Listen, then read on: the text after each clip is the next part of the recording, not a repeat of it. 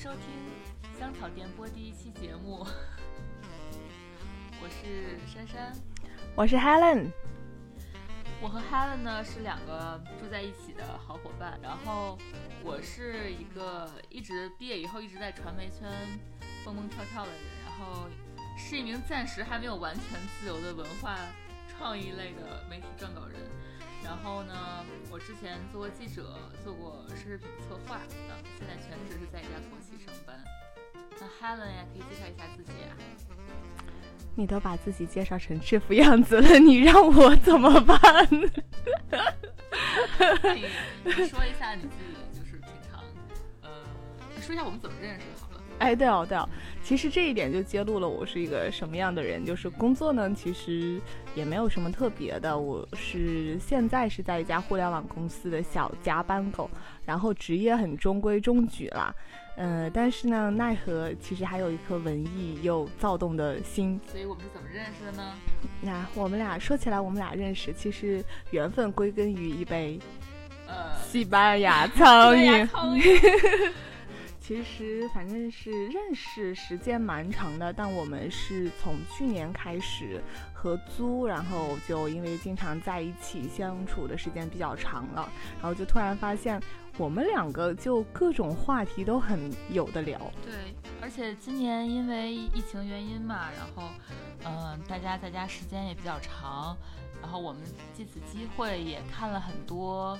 呃，不同的影视作品啊，然后还有一些我们看到的好玩的东西啊，包括自己对于工作啊、感情啊，然后社会文化的一些认识吧。然后呢，其实我们就是想做一档节目，然后把我们的这种客厅闲聊分享给大家，也希望大家能够呃给予我们好的建议，跟我们分享自己好玩的经历和体验。嗯，对的，就觉得，哎，这做这档节目其实一开始。也本着是一种分享嘛，交流，就突然觉得，其实，在这个世界当中，大家撇去我们做的职业不谈，撇去我们的年龄以及身份种种不谈，其实大家都是普普通通的人，人都有七情六欲，我们自己的感受，我们的喜好，很多东西只是有。需要有一个宣泄的出口，也希望我们这档节目呢，跟大家是一种互相交流沟通的。其实我们提到的很多东西，大家也许也都知道，有你喜欢的，有你不喜欢的，我们都可以拿来聊。一种分享的态度嘛，我们也不传递价值观呀，或者怎样。对对对对。那么我们为什么会叫香草电波呢？其实它是来源于我买的一款叫做配香朱丽叶的法国沙龙香。那香草电波就是其中的一款香型。我刚刚闻到它的这个味道的时候呢，我会想到，呃，夏天的海盐冰淇淋和冬天的果香香薰蜡烛的感觉。它是会在感性中带有一点点理智的思考那种感觉。而且我们俩那天你刚拿回来的时候，不约而同的就在几种味道里面，我们都挑了这一款香型，然后我们就是喷了它出了门。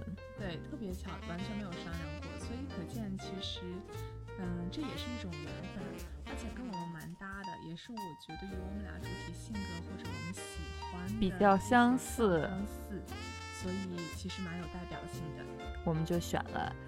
它成为我们的名字，香草电波 m i Lives，欢迎大家关注哦。那我们香草电波第一期呢，想跟大家聊一个比较轻松的话题，是什么呢？那就是游乐园。那我们是怎么会想到这个话题的呢？啊，这个其实还蛮有意思的，就是。嗯，毕竟因为过完疫情嘛，虽然说现在国内基本上生活都恢复了，但我们总觉得我们这档节目其实至少说主题基调还是想偏一些轻松愉快的，因为觉得太多人我们承受了很多痛苦、压力或者精神上面的，试着。至少说，在我们这档播客里面，还是想让大家得到一些轻松的释放也好，有一些那种愉悦的感受也好。然后呢，那什么最让你开心呢？就这种肯定是游乐园了。对对。那我们游乐园呢？其实我们是想，呃，从我们小时候玩过的一些。呃，游乐场开始聊吧，因为我其实我就是北京人，但是我我相信很多朋友可能都知道，北京其实只有两个比较大的游乐园，一个是北京游乐园，还有石景山游乐园这两个。然后呢，Helen，其实我对 Helen 小时候玩过什么游乐园，就是蛮好奇的。嗯，其实呢，我承认就是小时候我玩的游乐园很少，有两 点原因。第一，最主要的原因是因为我怂。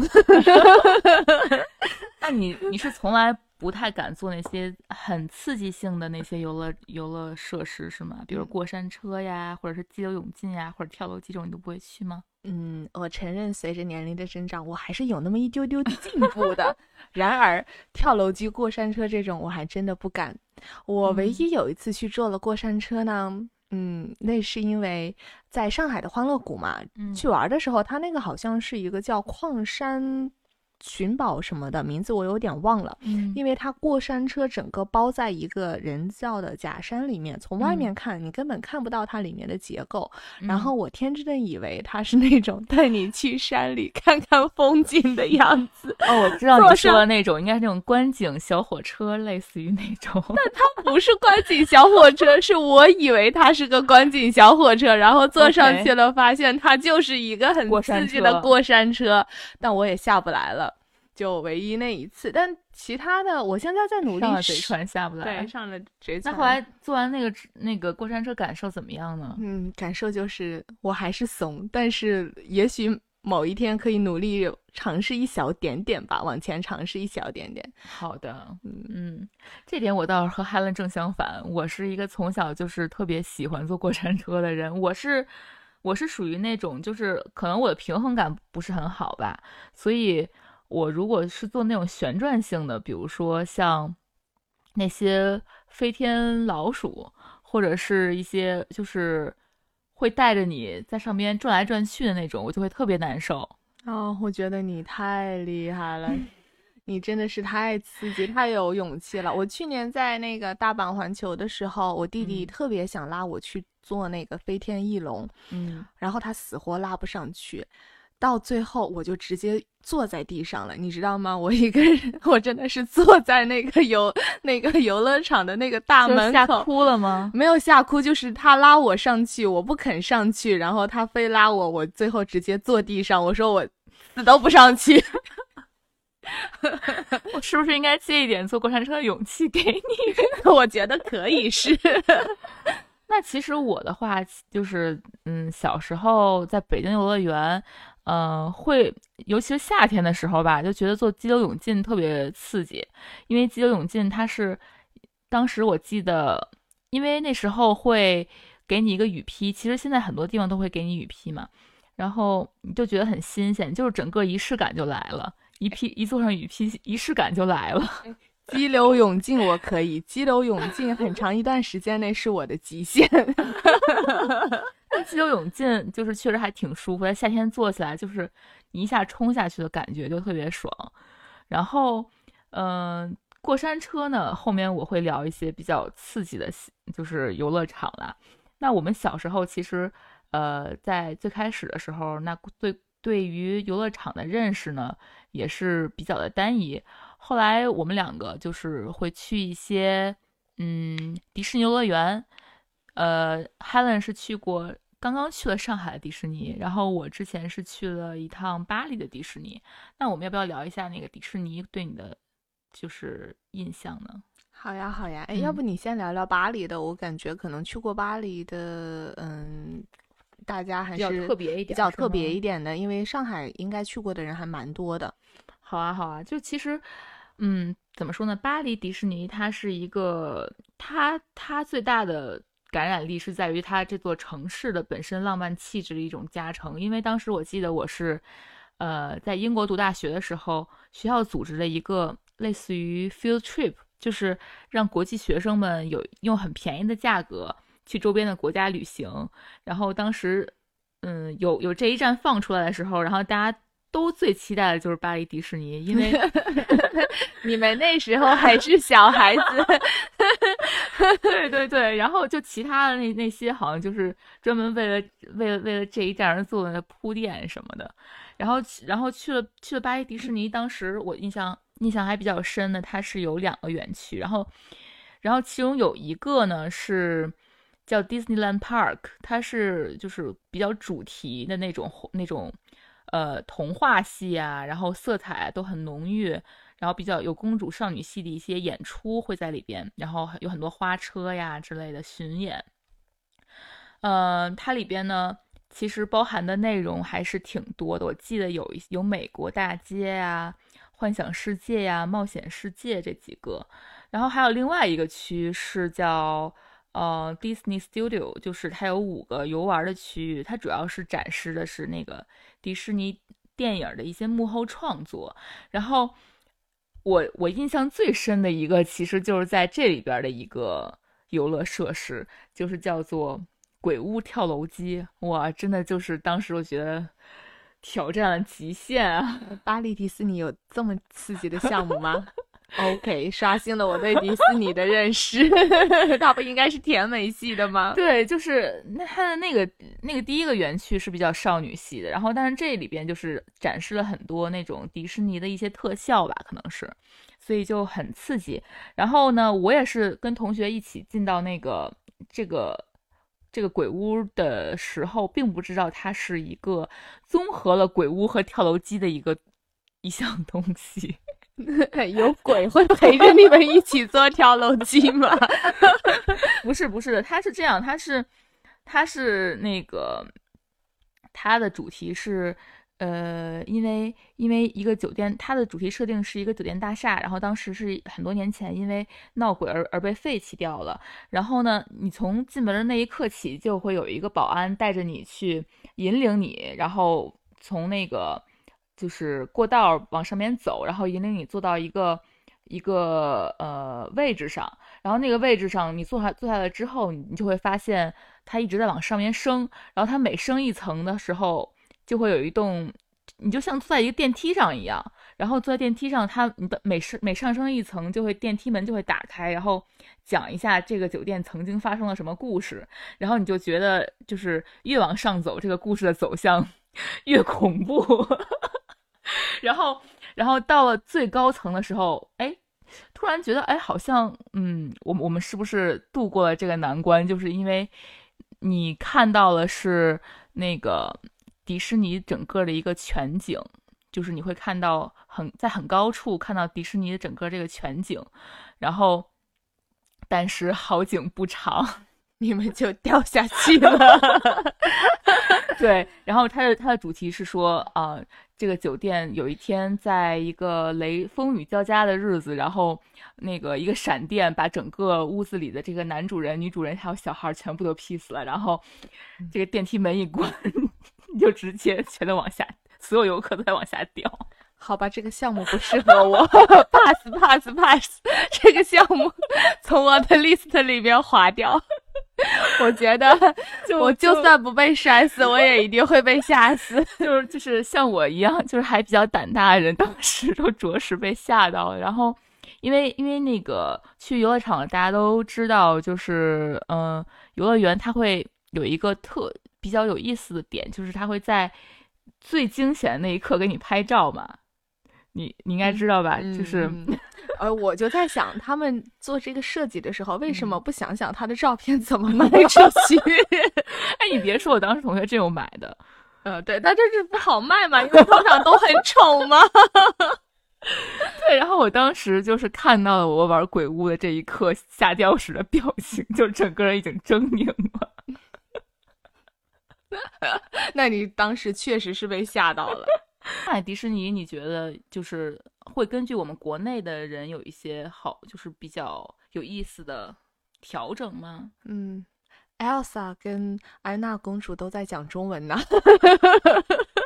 这应该也是，就是好像很多游乐园，他们都是在当地，他就喜欢，他就会讲当地的语言。像法国的迪士尼，他讲的是法语，所以我们当时听一知半解。对，但是在中国这边，我只能说也是，嗯，还蛮用心的，因为演员请的都是外国演员，但他们都讲的是中文，因为他那个迪士尼或者这种，嗯，像呃环球影城这种，他们还有一点特色就是会有演出嘛，有些是小剧场的演出，当然也会有花车巡游。小剧场我当时后来没有看小剧场。哦，对，上海迪士尼那边的小剧场怎么样？首先要说一句，就是上海迪士尼的整体特点，其实我觉得蛮适合小朋友去，或者说不喜欢太刺激项目的人，因为目前至少说目前开放的一些园区总体基调是偏温和，可能刺激的项目很少。然后呢，嗯，大家去的话，即使不敢玩刺激项目的人，你会觉得很爽，因为绝大部分你都可以玩。嗯，然后小朋友也肯定很受欢迎嘛。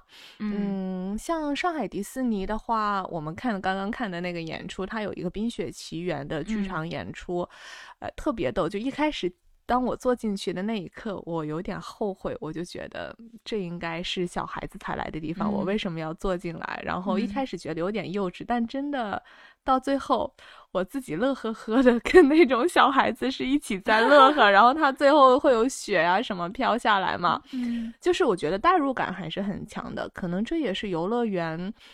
本身会给予人们的一种，啊，很浪漫呀，很轻松啊。对对，就有的时候好像你不单单是因为你玩了这个设设设施，你觉得快乐，可能你身处那个环境当中，你渐渐的习惯了，融进去了，整个人放开了。即使你做一些看起来很幼稚、很傻的事情，然后你都会觉得开心。就就整体氛围吧，游乐园真的有这种魔力。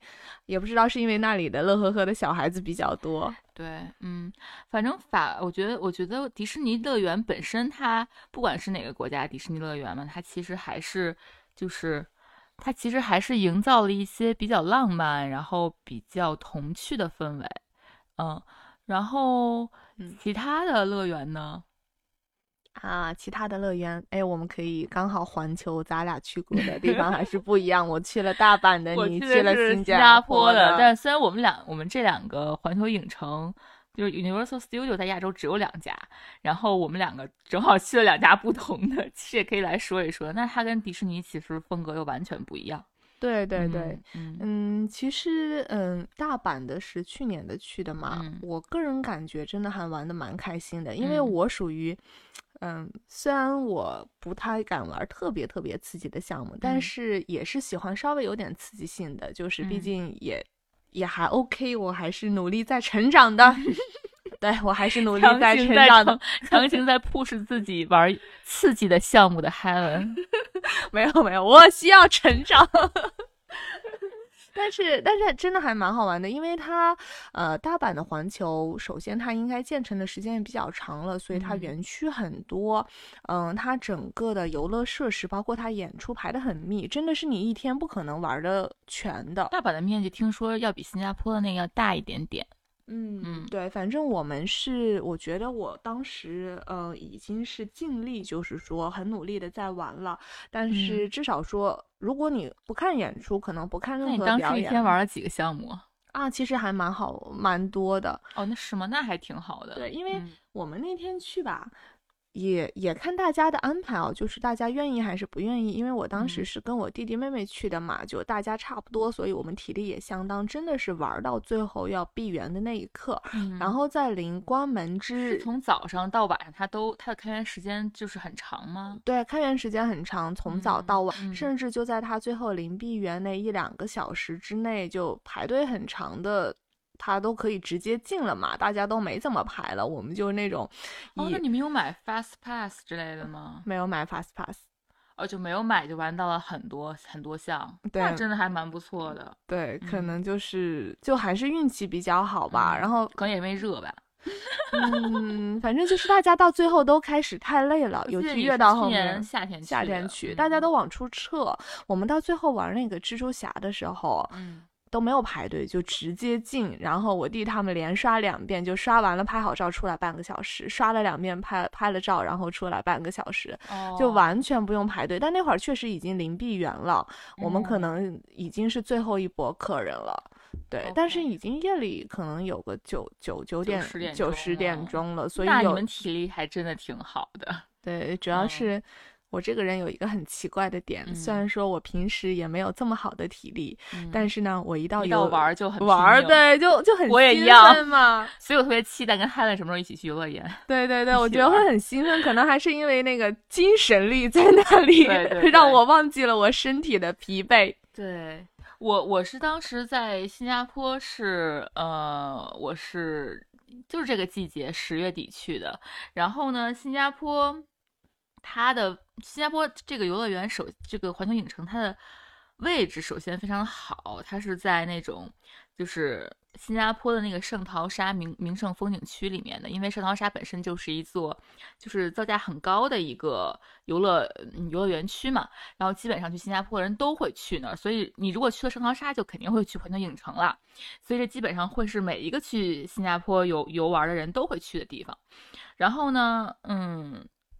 我觉得新加坡环球影城它是，呃，可能可能它的那个面积没有日本的大，但是它它的就是逼真性做的也非常的好。因为，呃，我当时玩了一个比较印象比较深的是那个变形金刚的过山车，就是它会让你戴上 3D 眼镜儿啊，这样子，嗯，然后它戴上 3D 眼镜了之后，就是你进去之后，然后。那个过山车就是你相当于有一个五 D 的效果，就是你你首先戴上了 3D 眼镜，你的身体又在各种动，对，就是就是你你整个人你整个人都都是在跟他们那个里边的大黄蜂也好啊，或者是那些那其他的那些变形汽车变形人的视角吧，就是跟在城市中进行打斗啊，然后有俯冲、加速、旋转、坠落。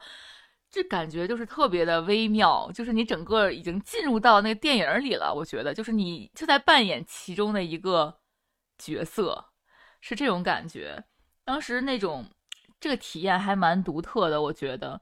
我记得 Helen 也说，那个日本大阪有一个园区是哈利波特园区，对吧？对对对，这应该是它的招牌了，就王牌项目。但是我记得我这个。变形金刚的过山车，我我拍了得有一个多小时，就时间还挺长的。嗯，我们那天去那个哈利波特的时候，真的，首先哈利波特的确强推，我觉得它建的特别特别好。嗯嗯，首先整个园区的打造不说了，建筑上而言，细节上特别到位，因为你一进去，它整个小镇里面所有的店铺也好，然后呃，它所有的建筑那个。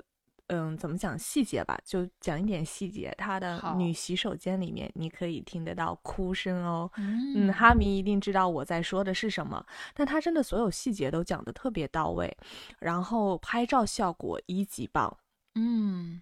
然后进去了以后，我们当时其实我是上午进去的嘛，上午进去的第一场好像排队时间还蛮长的，可能也是排了一个小时，一一到一点五个小时，我不知道有没有到两个小时，记不清了。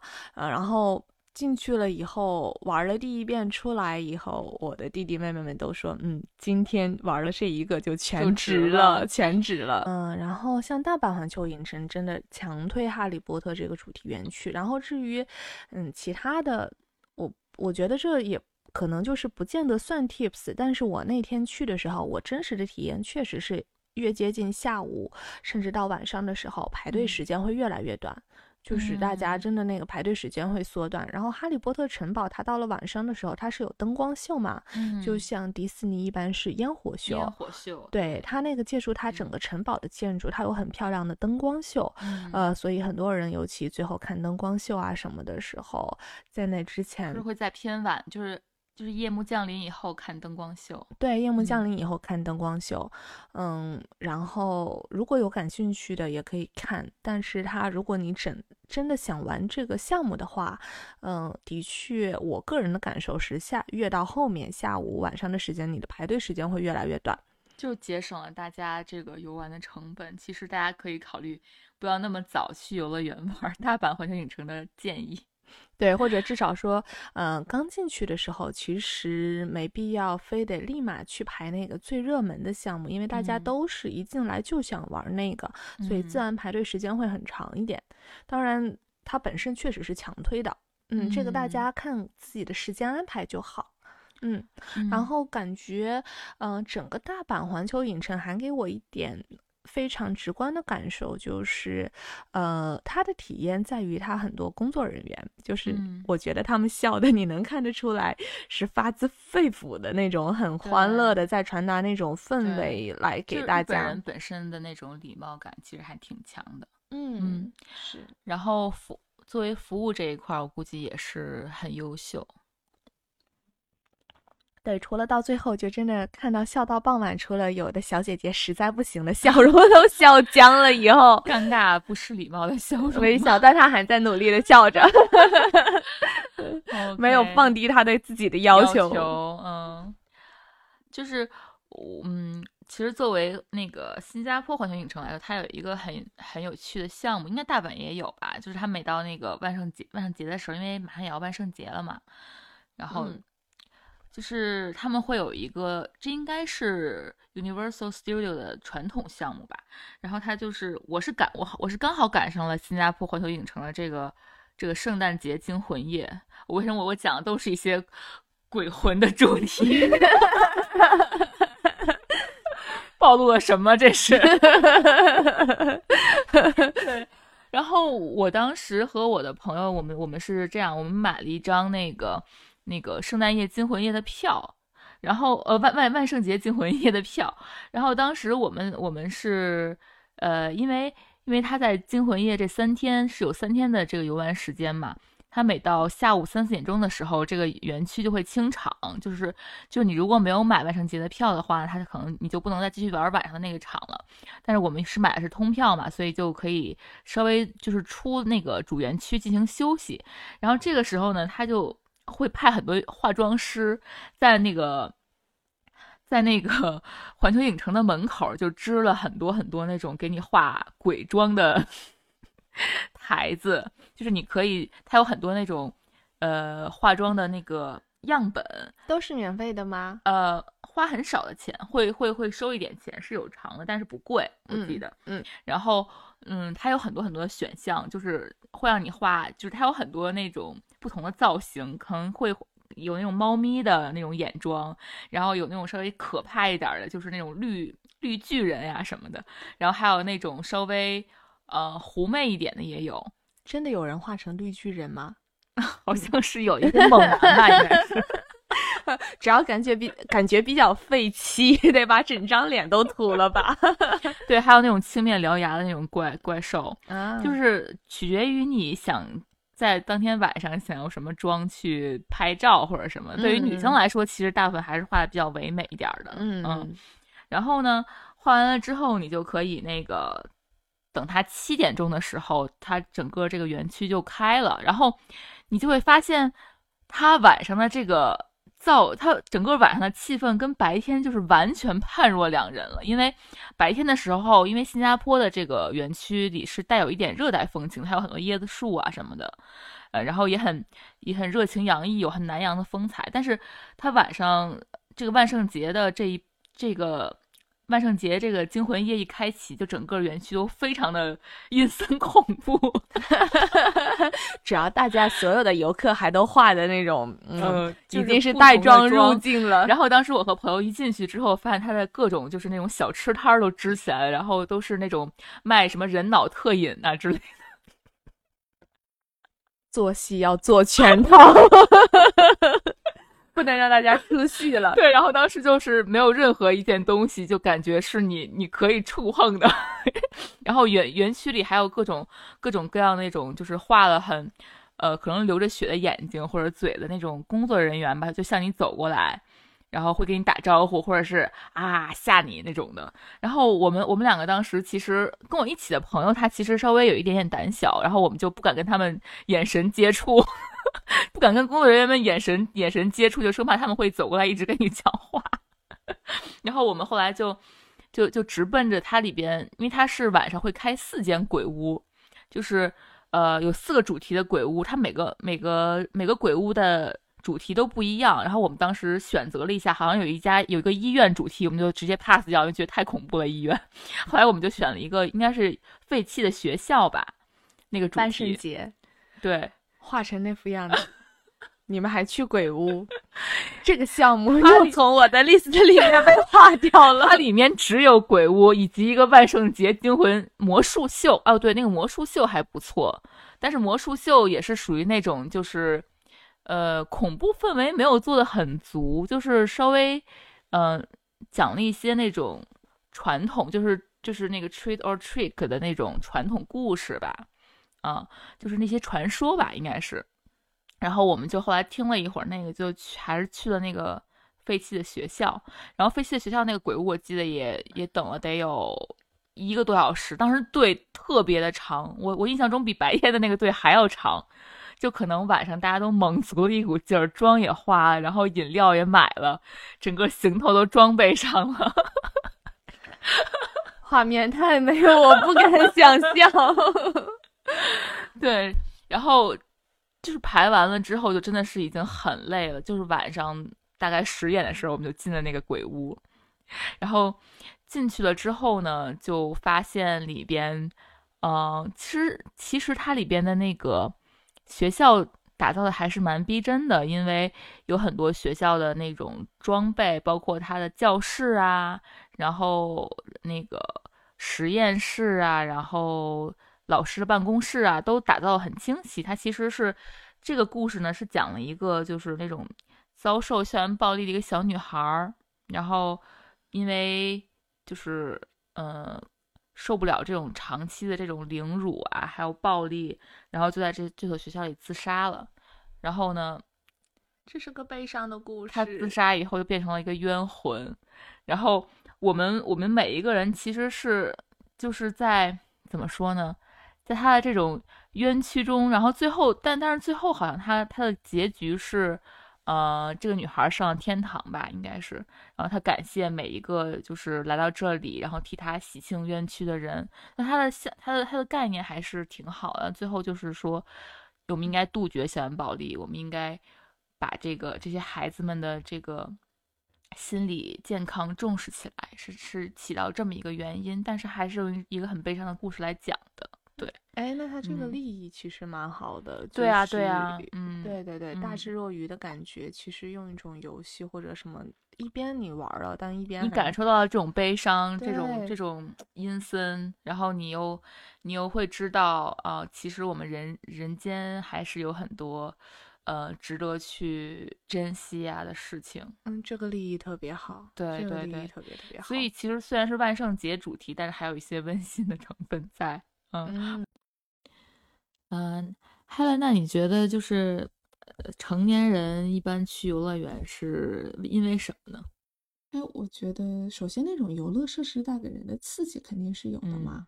有的人像你不是很喜欢过山车嘛，那种鬼屋啊之类的，就觉得能在那种日常的琐碎中有一点儿。特别不一样的体验，对，释放发泄这也是一对对对，就是就是释放。我觉得，平常工作呀，或者是学习啊，感情上的一些问题，然后你到游乐园，你好像就觉得，哎，我那个就想来放空一下我自己，然后把我自己整个人的状态就是调整到一个特别跟自己日日常完全不同的，甚至是有一点疏离感的状态，去面对一个新的环境。嗯，而且大家平时你不觉得，既然游乐园嘛，他告诉你大家就是来玩的，所以这个设定其实会让大家很放松。你进去了，你就可以大哭大笑，被吓的那种。对，你没有人会觉得你很丢脸。对，没有人觉得这是不正常，没有人觉得这种释放。你要是在办公室里这样子，大家肯定会觉得啊，你这个人疯了吧，在那尖叫，在那干或者是你你平常的一个一个情绪的发泄。对你就可以很自在，就像小朋友就可以很开心的玩乐。但大部分游乐园带给人的还是欢乐嘛。你像你，你看到很多好像很多开心的人在那里，大家你自然而然也会被那种氛围所感染、所感染、所带动。对，就可能大家是不是就一起开心、一起惊吓、一起受到各种对对对，嗯，一起造了一场梦一样。对，在那种短暂的时间内，一天内一起，这就是一个那种 Wonderland 的感觉，一起造了一场梦，就开开心。新新的，对你有看到过那种就是会有就是妈妈或者爸爸陪孩子一起一起坐过山车的吗？我 是指那种就是稍微年纪大一点的，应该有吧？应该有，但是你知道，因为我不敢坐 过山车，你这个问题是这样，就是我有一个同事之前，然后他他已经可能得有四十多岁了，嗯，快五十了那种，然后他他女儿应该是上中学吧，然后他就会说他会陪他女儿一起坐过山车，我当时就很佩服他啊，就他已经四十多岁，快五十岁了，然后他说。他说：“那个就是因为觉得就是自己也想去释放，也也想去，就是有一个这种呃怎么说呢出口吧，生活中的这种出口。然后刚好女儿想玩这个，然后就陪女儿一起去去开心的这种大大就是大喊啊，他就觉得特别爽。我觉得他这种就做法有点像那种就是欧美国家那些那些中年人，嗯，对，因为因为欧美国家那些中年人，他们就是会玩的特别的放肆，就是他们甚至。”玩到最开心的时候，他们是连那个，就是他们只会系身上的安全带，嗯就手都不会扶着那个栏杆儿，嗯，都会各种就是飞舞。我当时就会看到，觉得我天，这人真的不要命吗？玩玩 玩这些游乐场的时候，就是就是真的把自己已经就是能感受到是那种把自己完全完全的放空掉那种感觉，我就觉得会特别的。恣意，但是我会有点担心他的危险，怕真心怕他摔下来，是吧？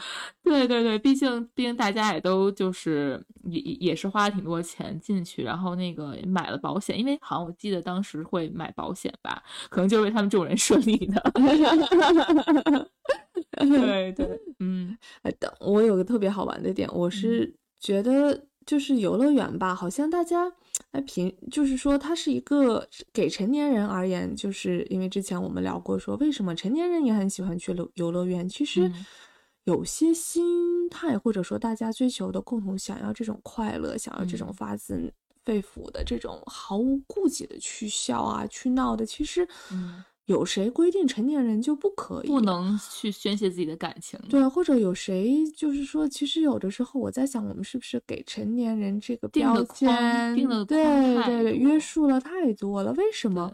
长大成年以后就不能像孩子一样想笑就笑，想哭就哭。对对，想我并不是说被规训的过程。对，是被规训。当然，并不是说你那个毫无遮拦的随时随地，但意思就是说，感觉在成年人这这个标签下，可能我们日常压抑了太多，以及束缚了太多。对，因为生活其实还是很给人很多。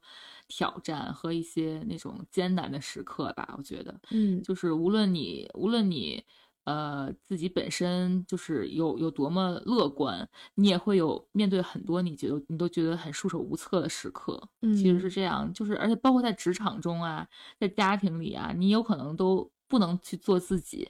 对，而且有的时候我们难免会顾及周围人的感受，或者说会在意周围人的看法，不太敢表露自。不，至少说不太敢一直经常性的时时刻刻都可以表露出自己真实的情绪，真实的在最好的朋友啊面前，或者是比较亲密的伴侣也好啊，就是喜欢的喜欢的朋友面前才会表露自己。对，尤其是很多负面情绪，你反而不太敢真正的展露给外面的人，也不想给别人压力，又不太想让别人把这种坏情绪传递给。别人对。但有的时候也不太想说，让别人对你有一种，嗯，怎么讲？就是说他觉得跟你在一起不开心啊，种种还是顾虑很多。没错，对，像游乐场这种地方，就是你进去了，你可以抛开一切顾虑，嗯嗯，就是一种就是享受去去开心的去玩一个当下这种很。很忘我的状态吧，我觉得是这样。对，是是是。那你在游乐园里会有一些什么得失心吗？就像我刚刚说的，就是比如很想要一个什么东西那种感觉，还好吧？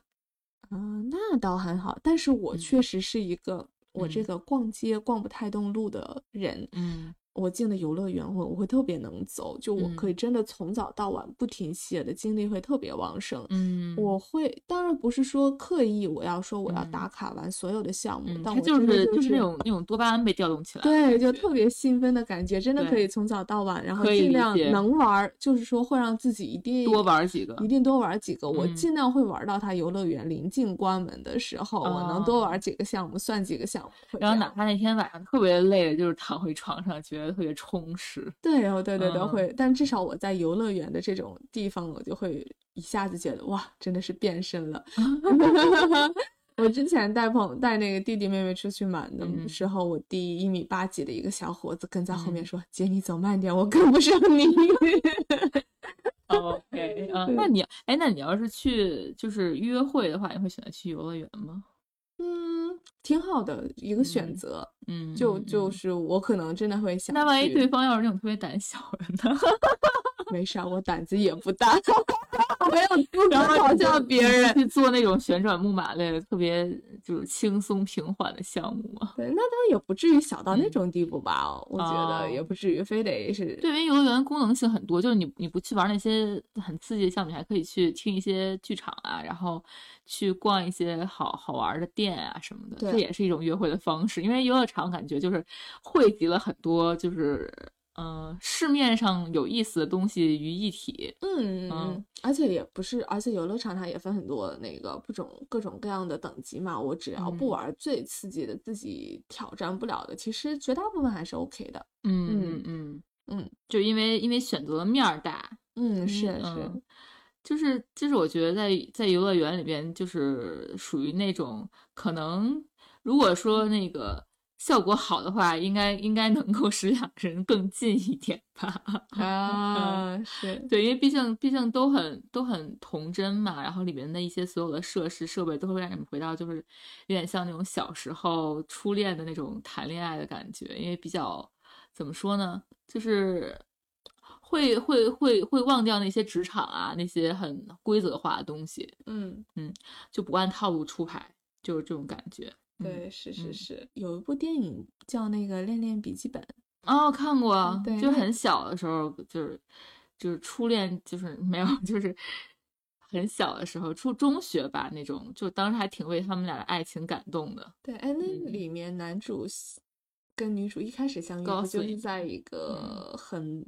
在一个算是比较 local 的那种小游乐园，不是在玩那个碰碰车，然后他就笑得特别开心，特别放肆那种，嗯，然后男主特别灿烂，然后男主就被他哎吸引了，觉得这个姑娘好，特别真实，特别对。然后后来不。是，嗯，男主喊他们去坐那个摩天轮嘛，还威胁他说，啊，你不答应跟我约会，我就从摩天轮里面跳下来。都。有，都是游乐园的场景，就就所以你看这种恋爱发恋情发生的地方，对对对，很有意思。你说到摩天轮，我之前也也是看了一个电影，就乌迪·艾伦，他就叫摩天轮啊，乌迪·艾伦，他就叫摩天轮。然后这个电影呢也挺有意思的，就是说它也是有一点就是喜中带丧那种感觉，就是就是说其实就是呃，它的拍摄地点是在那个纽约的那个 Coney Island。然后它是一个那种，就是专门有一个游乐园的一片岛，然后还有沙滩呀、摩天轮呀、各种游乐设施什么的。然后这个电影它其实，它其实就是说，它为什么叫摩天轮呢？是因为就是他觉得就是生命中的，就是这种来来回回的人嘛，就是去了又来，来了又去，然后都像一个摩天轮一样，在不停的周而复始的这种转动。嗯，就是其实讲人生也挺合适的。嗯，对对。那游乐场的话，不是有人说不能跟就是 爱人去坐摩天轮，因为坐完之后就会分手。你有听过这个传说吗？那我没有哎啊，真的吗？那我真的没有哦哦，因为我没有试过跟那个喜欢的人去坐摩天轮，因为就是很早听到过这个传说啊。那我要记下了，虽然我也没有做过，但是记下了，记下了。对对对，如果我特别喜欢的人，还是不要带他去坐摩天轮啊。好的，记住了，记住了，记住。其实我我会觉得摩天轮，我个人就觉得摩天轮的速度有点有点慢，就玩一圈时间挺长的，要花一个小时。你坐过摩天轮吧？应该。对，但是它那个摩天轮是个很好的单品，就是它可以脱离游乐场而存在于各种各样的地方。对，没错。对，那有那你在摩天轮会干干什么？就照相吗？只是。嗯，照相、看风景、聊聊天、听听歌或者什么之类的。对对对。那我们游乐园这一期的话题就暂时聊到这里啦。嗯，所以呢，大家以后有什么开心的事情，可以跟朋友、跟爱人，甚至跟亲人一起去游乐场庆祝；有什么不开心的事情，其实去游乐园玩一圈，痛快的玩一场，也可以忘却烦恼，然后收获欢乐，是个不错的选择哦。嗯，好的，那我们就期待下一期跟大家再见喽。嗯，谢谢大家关注我们的节目，期待下期再见，拜拜拜拜。都会，嗯。